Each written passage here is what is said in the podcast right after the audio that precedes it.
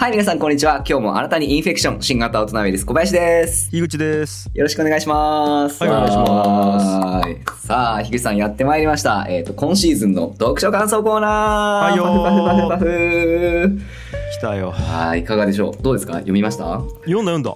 あ、さすがっす。うん。結構、がっつりいけた感じですか今回は？あ、いやいや、20分ぐらい。かわいいな。あ、全然がっつりいってないです。さすが、スピード、スピードインプット。いやーちなみに、あの、はい、難しい哲学の本じゃないです。あ、違うんですあ、ね。はい、違違います。うんですね。違うんですね。いやーあのね、ちょっとね、はい。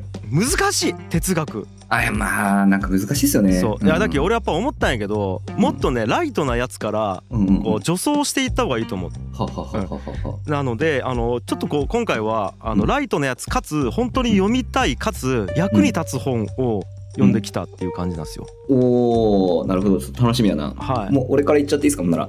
じゃあもう お願いします井口さんに後半託していきます。小林が読んできたのはですね、えっと、今回、ようやくあの、エンデの遺言を読み進めました。お、おかえり。はい。エンデの遺言。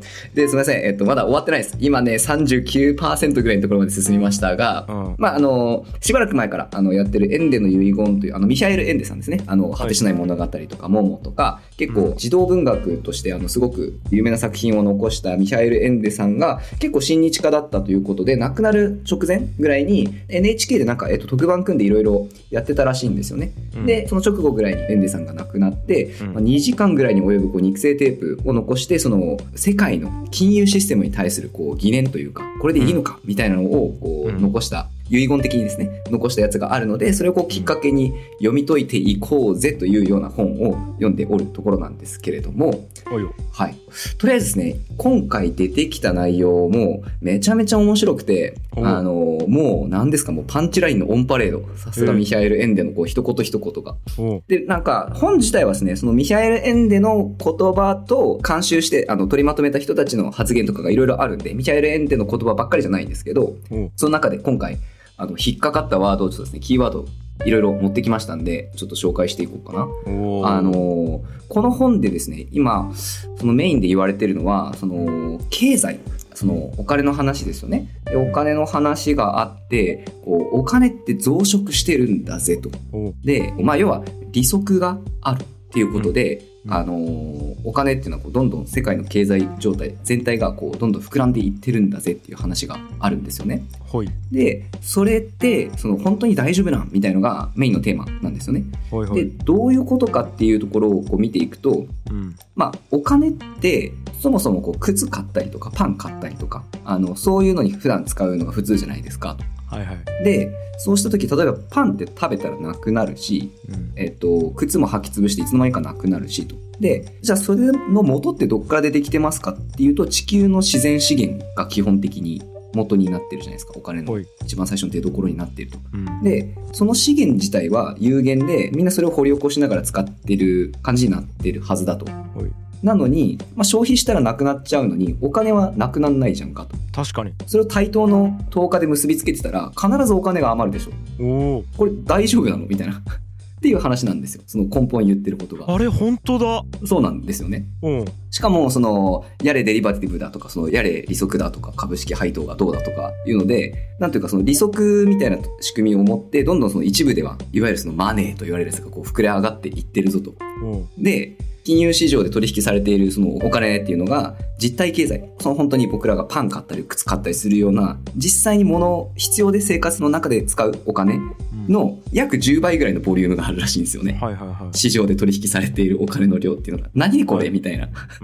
うん。で、こいつらのせいで、あの、いろんなところでその物価が、あの、あれしたりこれしたり大変だったり、そのせいで戦争が起こったりとか、うん。そのせいで経済成長っていうのを余儀なくされてるせいで人間が時間に追われてるんじゃないかとか、うん。資源は減っていってるのにお金だけずっと増え続けるとこれ大丈夫なんかみたいなところをこうどんどんどんどん切り込んでいくあのうん本になってるんですよね。うん。で なんか確かにって感じするじゃないですか。確かに。そうなんですよ。でこれ面白くてうんでちょっと気になったキーワードで1個それはあるのがその増殖するお金っていう言い方をしてるんですよね。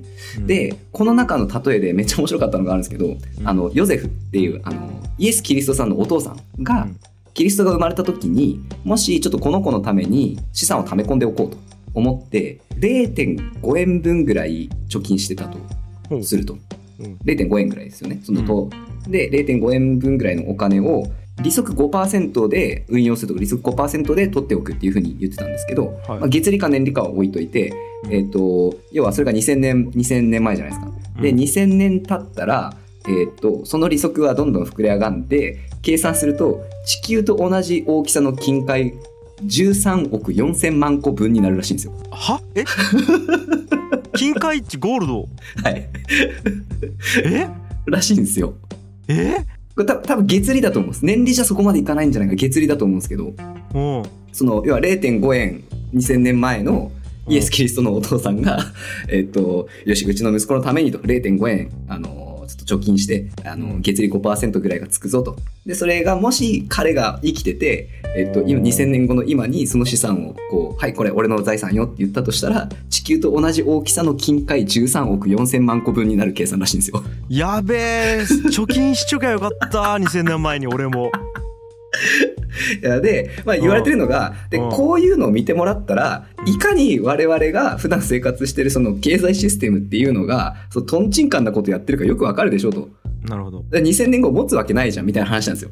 なるほどそうなんですよ。で、その持続可能じゃなくねこれみたいな話の例えの一個として出てきてるやつなんですけど、これは面白かったなっていうやつなんですよね。うん実際そんな、だって金って地球1個分もないんだから、うんこんなことそもそもできるはずがないと。うんなんで、理論が一人歩きしちゃってるんじゃないですかっていう話で出てきてるやつですね。うんで、あとですね、この中で語られてるのがですね、あの、今、俺が読んだところまでいくと、えっと、ミヒャエル・エンデが結構いろんなその経済学者とかの影響を受けてますよっていう、思想家の影響を受けてますよっていうところで、ちょっとキーパーソンとして今出てきてるのが、えっと、ゲゼルっていう人と、シュタイナー。っていう。のと、えっと、ケネディっていう、えっと、この3人なんですけど、うん。でこの3人の主張をちょっといろいろ見ていきますね。うん。あの、このシュタイナーっていうのが、いわゆるシュタイナー教育とか言うじゃないですか。うわ知らん。初めて聞いた。あ、知らないですか？うん。なんかあの、ルドルフ・シュタイナーって言って、多分教育の分野だとめっちゃ有名なんですよね。あの、ドイツの思想家で、教育だけじゃなくてもういろんなこと、あの、思想家なんですよ。うん。うんで、特に東洋のその精神文化みたいなところも研究してて、あの、神秘主義みたいなやつの研究もしててですね、うん。人知学って呼ばれる、なんつったらいいのかな。ちょっと特殊な、まあ、学問と言っていいのかどうかみたいなところの、あの、まあ、階層みたいな人なんですけど、で、このシュタイナーっていう人が、まあ、思想家で、まあ、いわゆるその、ちょっと SDGs というか、その持続可能というか、なんか、そのお金の話にしろ何にしろみんながこうよりよく誰かが得して誰かが損するみたいな形じゃなくやっていくためにはどうしたらいいのかなとかいう方法をいろいろ考えてで、えっと実際に農業の方法とか製薬の方法とか教育の仕方とか政治のやり方とかを自分でいろいろ論理体系まとめて実際に実践しまくってたらしいんですよ。超すごい人や。超すごい人なんですよ。でそっから結局いろいろ功績が認められてシュタイナー式の教育方式を取ったシュタイナー学校っていうのがドイツとかにいっぱいあるんですよね。うんうん。でその教育方針って結構いいねっていうことであの近年日本でもかなりシュタイナー教育っていうのが言われてる部分があってうん。でこのシュタイナーさんが言ってるやつの中でおもろいのがあってシュタイナー式の学校ってどうなってるかっていうと通う生徒が自分で学費決めるとかそんな感じなんですよ。いくら払うかは自分で決めるみたいな。でその家庭環境にもよるしどんだけその教育に彼らが比重を置けるかっていうのもその人それぞれによって違うんでうん。学費は そんな感じで決めて。投げ銭式やそうなんですよ。そうなんですよ。そうなんですよ、でシュタイナー式の企業っていうのもあるんですよね。でこれれはみんなの給料っていうのが一つの口座にあってでみんな必要な分そこから取って使うっていうやつだったりとか、えー、と俺の給料こんぐらいっていうのをその自己申告で決めさせるとかうん。で、えー、とシュタイナー式の考えを元にした銀行っていうのがあったりとかしてでうん。これは利息がどれぐらいつくかっていうのを自分で決めるらしいんですよね。うん。でその銀行はその世の中にとっていいことをしているプロジェクトにだけ融資するというかでその伴走に力を入れてると。そのお金を貸すことがメインなんじゃなくて、えっと、出資してそこでいい結果を出してもらう。でそのためにみんなのお金を預かってるんでっていうあのすごく綺麗な銀行の形を作っててななんかこれ結構うまくいってるらしいんですよ。へえなんかとかがあってそのミヒャエル・エンデがかなり尊敬している思想家の方らしいんですけどうん。でこの人のセリフでおもろいのがあって、社会有機体三層論。でこれは何なのかというと人間の生活っていうのは、まあ、国えっ、と、法律、うんまあ、政治統治みたいなところですよね。その国みたいな我々の生活するシステムがあるところうんと、経済うんと文化芸術みたいな文化的な生活っていうところ、この3つは根本的に全然次元が別だと。一緒にして考えるなっていうふうに言ってらっしゃるんですよね。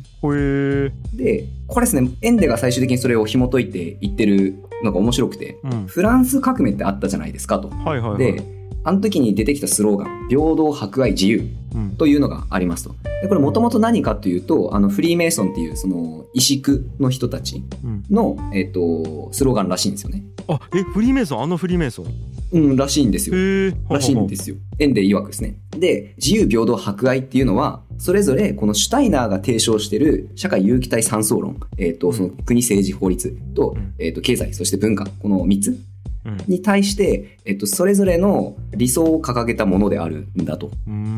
で、平等っていうのはその国、法律、そういったものに対して掲げた理想であって、はい。自由っていうのはその文化芸術思想そういったものに対して掲げられた理想。でうん。博愛っていうのが経済に対して掲げられた理想なんだと博愛なんやね経済そうなんですよ。そうなんですよ。で、えー、とその本の中でもこれ経済を博愛で回すって言われると結構違和感あると思うんですけどよく考えてくれと、まあ、あなたの仕事がその要はパン屋さんがパン作ってっていうのはパン作れない人のためにパンを作ってあげて、うん。でその人はパンの代わりに何かその人ができることを提供してもらってでお互い支え合うっていうのがそもそもの根本じゃないですかみたいな。でそこで誰かがあいつより得をしたとかそういうことではなくてお互いにできることを提供し合ってみんなの生活をお互いに支え合いましょうっていうのが経済の一番その根底にあるスタートラインでしょ？みたいな。っ確かに。ていう感じで語られてて。うん。だから何が問題かっていうとこの3つを全部国が管理しようかしてるのがおかしいんだとエンデさんが言ってらっしゃる。なるほど。国は国がやるべき部分をやって経済とかその文化芸術、えっと、残り2つの領域はもっと他のやり方他のやり方というかそれ自体にあり方を委ねるべきだみたいな。うん国があれこれするんじゃなくてっていうことを書いてあったんですよね。ほえあ面白いなと思った。面白い。うん、面白いなと思ったところで、次もう一個言ってみていいですか、うん。このエンデが影響を受けたこのケネディさんっていううん。おそらく女性の方だと思うんですけど、えー、とこれも学者さんですね。経済学者さんが、うん。えーいてでこの人が、えーっとですねまあ、言ってたのが、まあ、この資本主義とかその経済のシステムっていうのを、まあ、勉強していってこれはとんでもないということに気づいて衝撃を受けてると。はい。でこれこのままでいいわけがないっていうふうにまあ考えてらっしゃるみたいなんですね。うん。でやっぱり自分もそれを知らなかったしそれを今街中を見ても歩いてる人の中で知ってる人多分ほとんどいないと思うしそのことについて考えると自殺しようかと思うぐらい心が病むっつってうん言ってるんですよね、このケネディさんって人。でこの人が最初に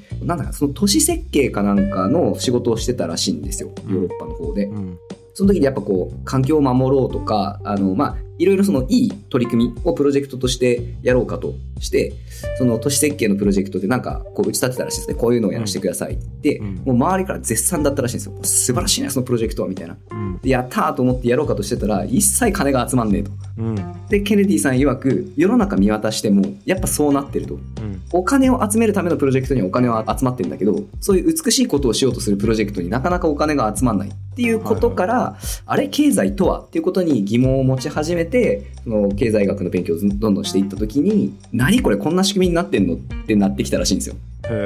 で自分も気づいてなかったしこれみんな気づいてないでしょ。無理でしょこんなの。みたいな感覚になってると。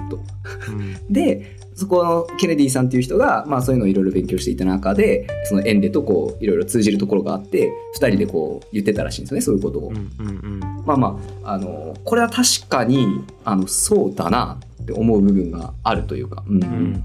これなんか俺話したような気がするぞこれ。はははは。なんかこうマネタイズみたいな話で。いやそうなんですよそうなんですよ。これだから、うん。あのマネタイズの話とか多分、うんあの俺と樋口さんでちょこちょこ言ってるようなことに結構その近いねうん革新的なアイデアをくれそうな本だなってめちゃくちゃ思ってます今。えなるほどねいや逆に考えると俺らはいケネディがはい。勉強して気づいたことをなんかはい嗅覚で気づいちゃうのすごいねそうですね。そうですね。なるほどね。で、で、えっ、と、さらにですね、あの、今度、ゲゼルさんっていう人、はいこの人の話もですね、あの、本の中で結構いっぱい出てくるんで、めちゃくちゃ面白い人なんですけど、このゲゼルさんっていう人の話の中で、これが多分ですね、一番面白い。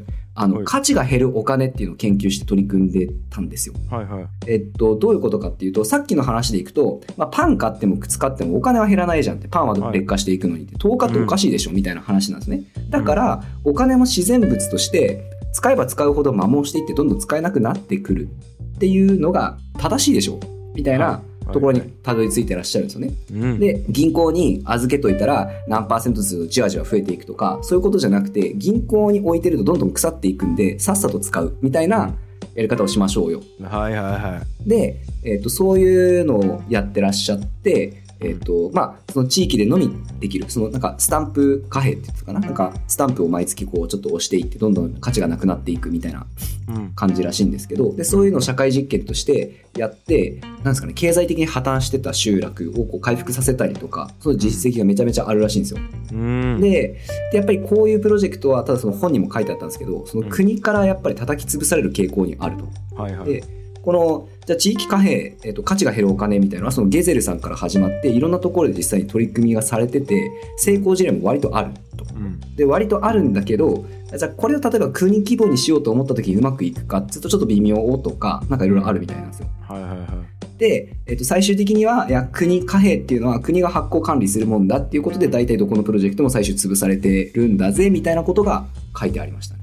うわーだ金を国が握れなくなったらうん権力がなくなるもんね。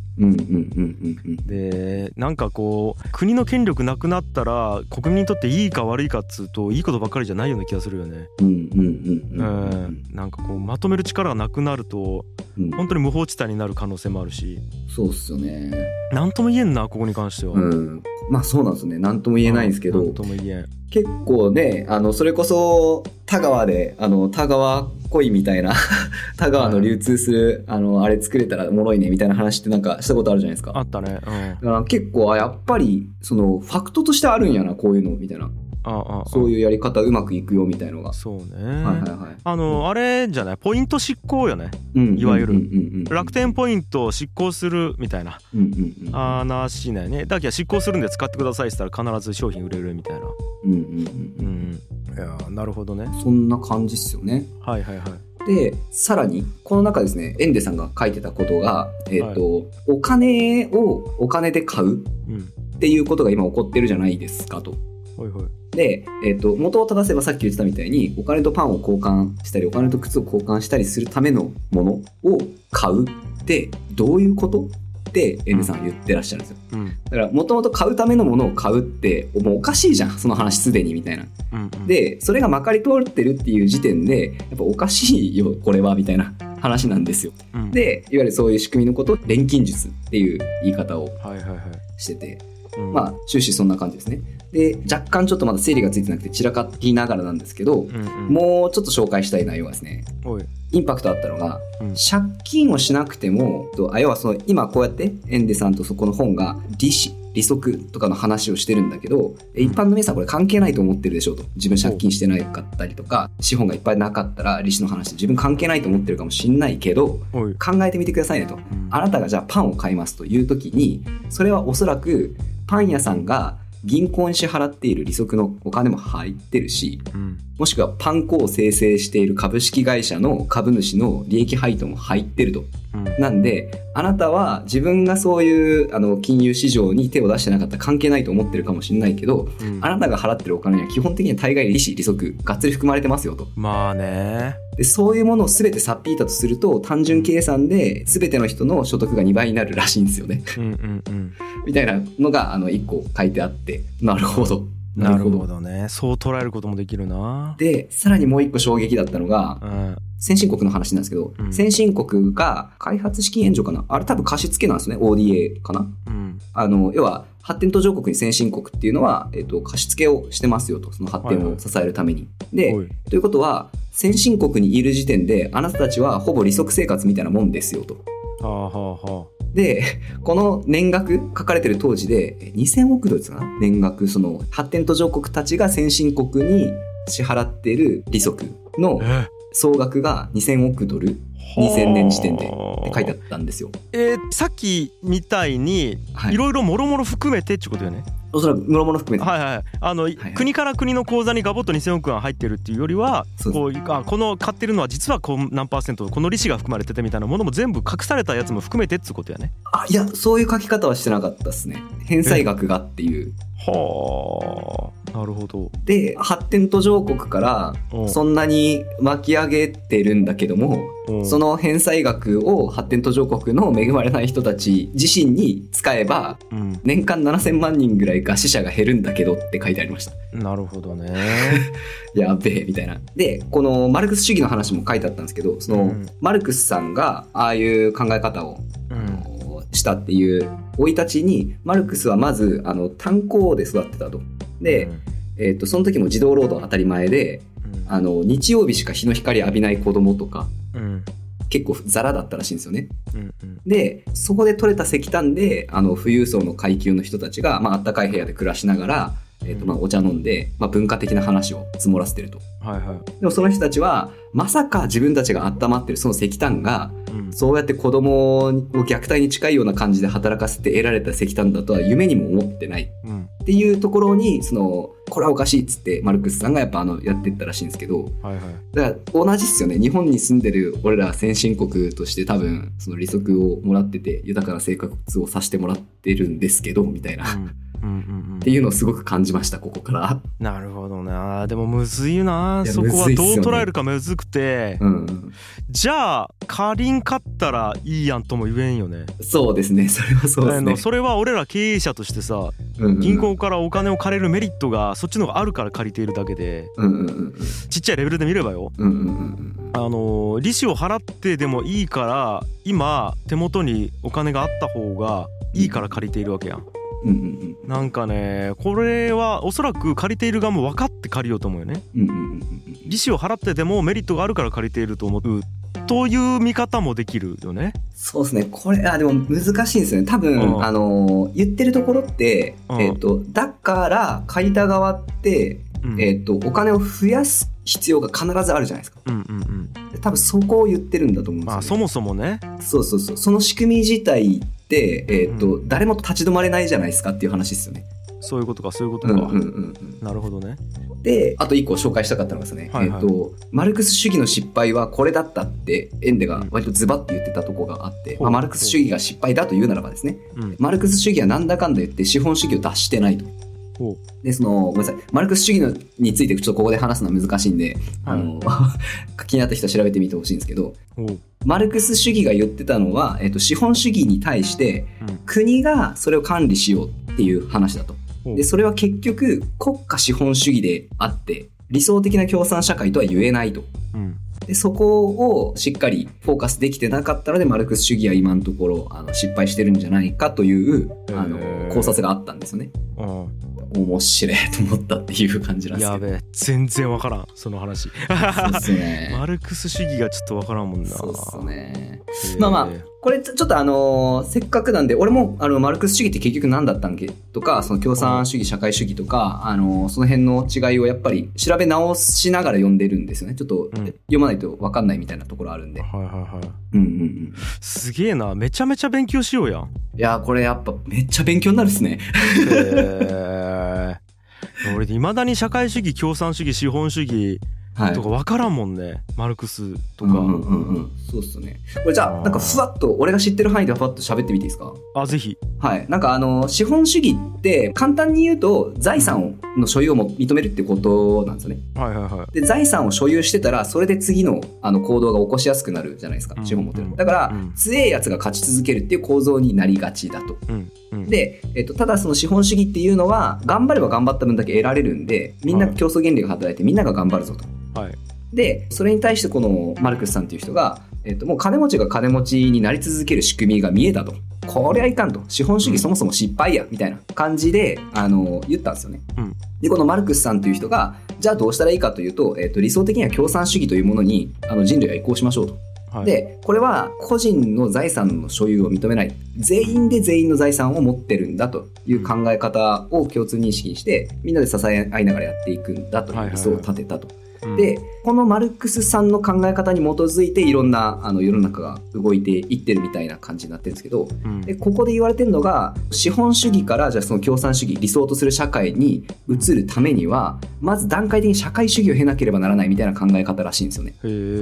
でその社会主義っていうのは100%共産化されているわけではなくうん。労働者階級による独裁うん。が、えっとステップとして必要だっていう考え方らしいんですよ。えー、なんでか分からんけどうんなるほどね。でまあおそらくそのこれはマルクスさんの生い立ちにもかなり関わってるんじゃないかなと。でエンデが指摘してたのがうん。共産主義への移行っていうものを描いたマルクスは若干その原始的というか若干その幻を追っかけているようなところがあったんじゃないかっていうふうに。結局どうやってそうするんだとかうん。その人類はこれを目標としてなさねばならないってマルクスさん言ってるらしいんですけどほ論拠があまり正確に感じなかったとエンデさんは言ってましたね。この辺はちょっと下手に何も言えんな難しいですよね。うんなんか分からなさすぎるというかうんなるほどはいはいはい。いやなんかさ、いこんだけ人間が自分たちで作ってきたものなのに人間みんなちゃんと理解してないってすごいねお金そう思います。うん。あーだって一個一個は理解できるものなはずやん、うんうんうんあこここうしたらこうなるやんとかお金吸ったらこうなるやんとか、こっからここにお金移動できるやんとか一個一個具体的には分かるんやけどそれが全体の経となって動いた時に何がどう行われているのかが誰も正確に理解できてないっつうのがうん。なんかすげえなと思ってますね。ねなんかこの経済の世界っつうのはね。ね。もしかしたらその経済に関わらずなんか発明って割とそういうとこあるのかもしれないですよね。なんか火とか火薬とか鍵とかあインターネットとかたもう多分一人歩きしちゃった部分って結構いっぱいあると思うんであその経済という発明に対してまだこう人類の太刀打ちの仕方があんま分かってないみたいな話かもしれないですけど、あごめんなさいこれだけ言わせてくださいで俺はいこれ読んでてめっちゃ思ったんですけど、はい。あのーめっちゃ悲観的なこといろいろ書いてあるんですけど、はい俺思ったのがうん。これ2000年時点の本なんですよね。はいはい。で2020年今になってくるとうんめっちゃ前進してるな世の中っていうのを感じたんですよ。うんうんうん。例えばさっき言ってたようなそのシュタイナー教育みたいなのも増えてきてるっていうのもそうだしうん。ソーシャルレンディングとか今あるじゃないですか。あああの美しいプロジェクトにお金が集まってきだしたってことね。うんそうそうそうそうそう、はいはいはい。あのここで言ってるようなことその価値が減るお金がなかなか実現できないいやでもブロックチェーンでそれやろうかとしてる人結構いたなとかはい。ここでその問題提起されてるようなことにあこの20年ちゃんと人類向き合ってきてるんだっていうのはすごく感じてます今。あーはーはーいや俺もちょっと思ったなそれは。うんうんうんそうよね。でうんうん実際 NPO とかが動いてなんかうんうんうん支援行ったりしようのも多分それはフラット化しようとしている動きよね多うんう分。んうん後進国に行って先進国からお金を移動させてみたいなことやっうんうんてるじゃないですか。そうですね。うん。いやまあまあまあ努力しよんはしよんかもね人類って。うんだなと思いました。すいません長くなりましたけれども。一旦僕の方はここまでで。はい。いやーなるほど。いや面白い。すげえめっちゃちゃんと読書してますやん。